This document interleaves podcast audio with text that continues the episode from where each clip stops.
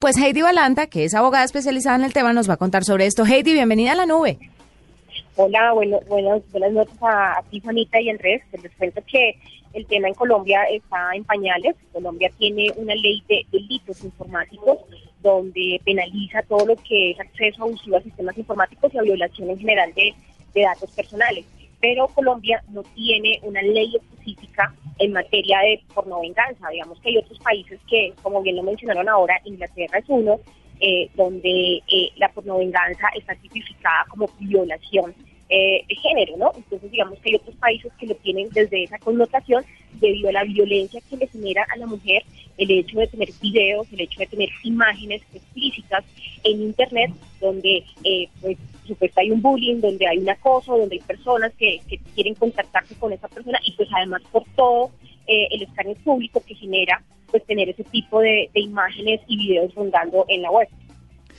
Doctora Balanta, en Colombia, ya nos dice usted que es incipiente un poco la legislación, pero ¿ha pasado algún caso ya? ¿Ya se inició alguna reclamación de, de una persona que se sintió, pues obviamente ofendida por la publicación de contenido no autorizado? Bueno, hay que tener en cuenta que, eh, digamos, no tenemos un caso específico donde haya sido famoso, donde haya sido, digamos, publicitado, pero casos sí han existido y muchísimos, muchísimos, precisamente por las prácticas del sexting. La práctica del sexting es que cuando somos novios o somos amigos, nos intercambiamos por mensaje de texto, eh, imágenes, videos, y esto lo estamos intercambiando. Entonces, que eso no es una práctica ilegal, aclaro, pero lo que lo convierte ilegal es una vez cuando nos separamos, cuando ya no somos amigos, cuando ya no tenemos nada, la persona lo sube a la web y pues empieza a generar, sin el consentimiento, claro, de la otra persona, que es lo que lo, que lo convierte vengativo. Eh, digamos que jurídicamente, digamos hablar, no es tanto el tema vengativo, sino no consentido, porque se presume que todo lo que eh, tenga mi imagen, tenga mi, eh, digamos, mi, mi imagen o videos que, tengan algo sobre mí, debería llegar el consentimiento para que esa información se divulgue.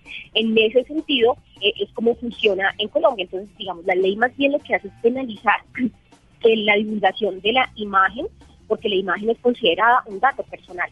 Entonces, lo que la ley lo que hace es sancionar eso, y por eso sí hay sanciones, pero es más enfocado a temas de delitos informáticos, por eh, ingresar o por subir información eh, no consentida, pues obviamente de esa persona. Entonces, en Colombia hay que aclarar, por ejemplo, la, la Policía Nacional a través de grupos de delitos informáticos, ha manifestado que las denuncias, por ejemplo, en redes sociales han aumentado de manera significativa. ¿Por qué? Porque la pornovenganza no es solamente subir ese tipo de videos, sino que las parejas, las exparejas lo que hacen es crear perfiles eh, suplantación de identidad, perfiles falsos y suben todo el contenido eh, que tienen o que han tenido esa persona y hacen creer a la gente que es esa persona que está subiendo esa información y controla, por supuesto, la identidad visual de esa persona. Y de esos casos sí hay muchísimos y es muy común a diario ver cómo hay denuncias porque las tres parejas, por supuesto, eh, suben este tipo de información.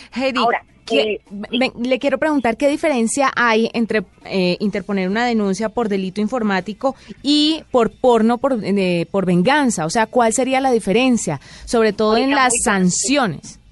Muy buena su pregunta. Y es que básicamente para que en Colombia exista un delito, pues el delito tiene que estar establecido en el Código Penal. Si no, no es un delito. Anteriormente, hace muchos años atrás, digamos que el adulterio era un delito Hoy en día el adulterio no es un delito, entonces como no es un delito, pues no hay ningún problema. Entonces para que la, el por, la pornovenganza como tal lo conocemos sea un delito, pues tiene que estar tipificado en el Código Penal, tiene que estar escrito, establecido cuándo se va a considerar pornovenganza delito y eso nosotros en Colombia no lo tenemos.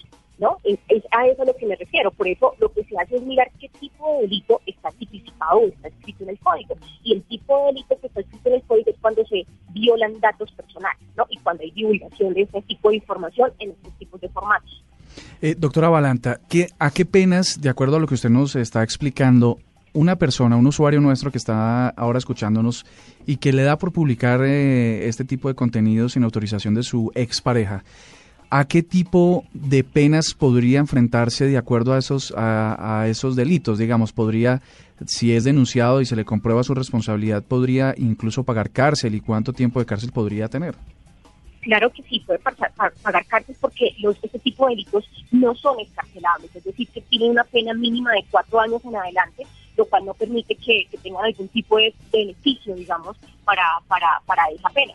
Y no solo para eso, sino que también hay que tener en cuenta que también hay un tema de indemnización o también pago de multa. Eh, esas son las dos opciones que, plantea la ley. Ahora, hay un tema que tenemos que cuestionarnos que es lo más importante, pero no sino en los zapatos de la víctima. La víctima lo primero que pide cuando se genera ese tipo de violaciones es que remuevan el contenido de Internet, o sea, que remueva ese video porque es que, como sabemos, Internet, la velocidad de crecimiento es exponencial y en el momento que usted sube un video, eh, usted puede que después lo le dé baja, pero resulta que ese video ya está en una red, en otra red o compartido en diferentes páginas. Por eso hay una premisa básica y es que lo que sube a Internet, lo que sube a Internet no vuelve a bajar. Entonces hay que ser muy responsables en lo que nosotros estamos publicando.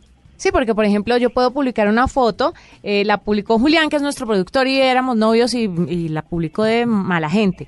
Y Murcia tomó una o capturó un pantallazo de esa foto y él se quedó con eso y la puede reproducir hasta que quiera.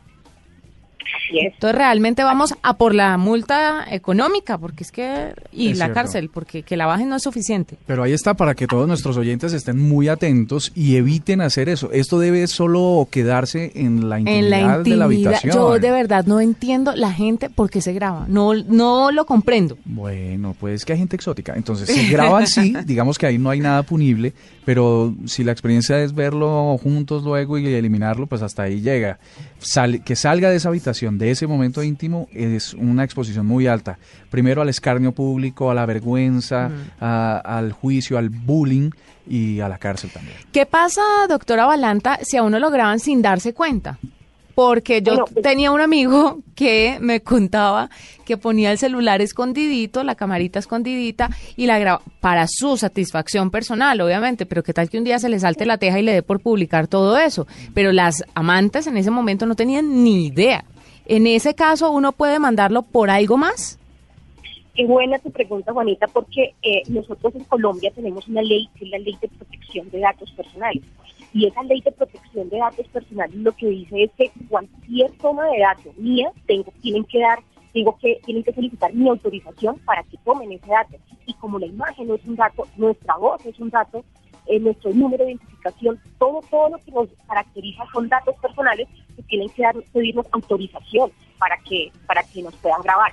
Entonces, en ese caso, nunca una persona puede grabarnos si no hay una autorización previa de nosotros. Diferente es si esa grabación se hace en un espacio público. Pues es muy diferente porque usted es la que está en el espacio público y tiene que someterse a ese tipo de, cosas pues, porque estamos en un espacio público. Pero, digamos, en contextos cerrados, para poderles grabar tienen que solicitar la autorización. Sin esa autorización, pues esa toma va a ser ilegal.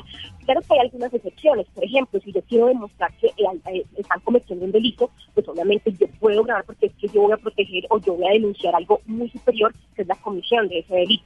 Pero de resto, es regla de oro en Colombia. No me pueden grabar y tampoco ni siquiera la voz, ni la imagen, ni nada, si no hay autorización por parte del titular para que puedan obtener eh, dicha grabación. Ah, y bueno, en temas de, sanciones, claro que sí, eh, en este caso, sanciones ya de tipo multas más bien, eh, está la Superintendencia de Industria y Comercio, hay una delegatura que es la Delegatura de Protección de Datos Personales, ante esa delegatura se pueden interponer quejas, por de pronto, no sé, empresas, personas que haciendo un uso abusivo de la, de la tecnología, este, este, digamos, capturando datos eh, o videos como pudiera ser en este caso sin autorización del titular. O si no, pues podemos acudir a la vía penal en caso de que generemos que está generando algún daño y un perjuicio a esa persona. Perfecto. Es Heidi Balantas, abogada especializada en Derecho Informático y nos cuenta un poquitico acerca de esto del porno por venganza. O sea que en ese orden de ideas, Murcia, hacia uno cuando le dicen esta llamada está siendo grabada y monitoreada, para garantizar el eh, eso tampoco lo podrían hacer. No, pero sí porque te están advirtiendo que está que lo están haciendo. El problema es cuando no lo advierten, porque ah, te advierten que está siendo grabado. ah, entonces no quiero, no quiero hacer esta llamada. Ah, entonces,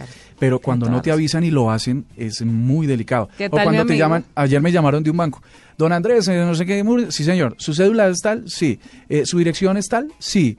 O sea, tenían todos mis datos. ¿Y usted dio y me dice, pues somos una empresa, Pepito Pérez, que le venimos ofreciendo unos seguros. Yo, pero ¿y usted de dónde sacó mis datos y yo usted no, no, no, conozco esa empresa? Qué horror. Sí, es que nos la dieron por un convenio de, la Visa, la Mastercard, la no sé qué, que como usted es cliente ah, y uno, pero si yo no tengo tarjetas de crédito. No, sí, es que usted alguna vez tuvo. No, es que yo nunca tuve. Bueno, señor, entonces muchas gracias, nos vemos. Hasta luego. Bravo, ¿no? Sí, colgaron porque además sabían que eso es una violación de la ley. Ilegal. Claro. Impresionante, pues ahí tienen para que no se graben haciendo cositas.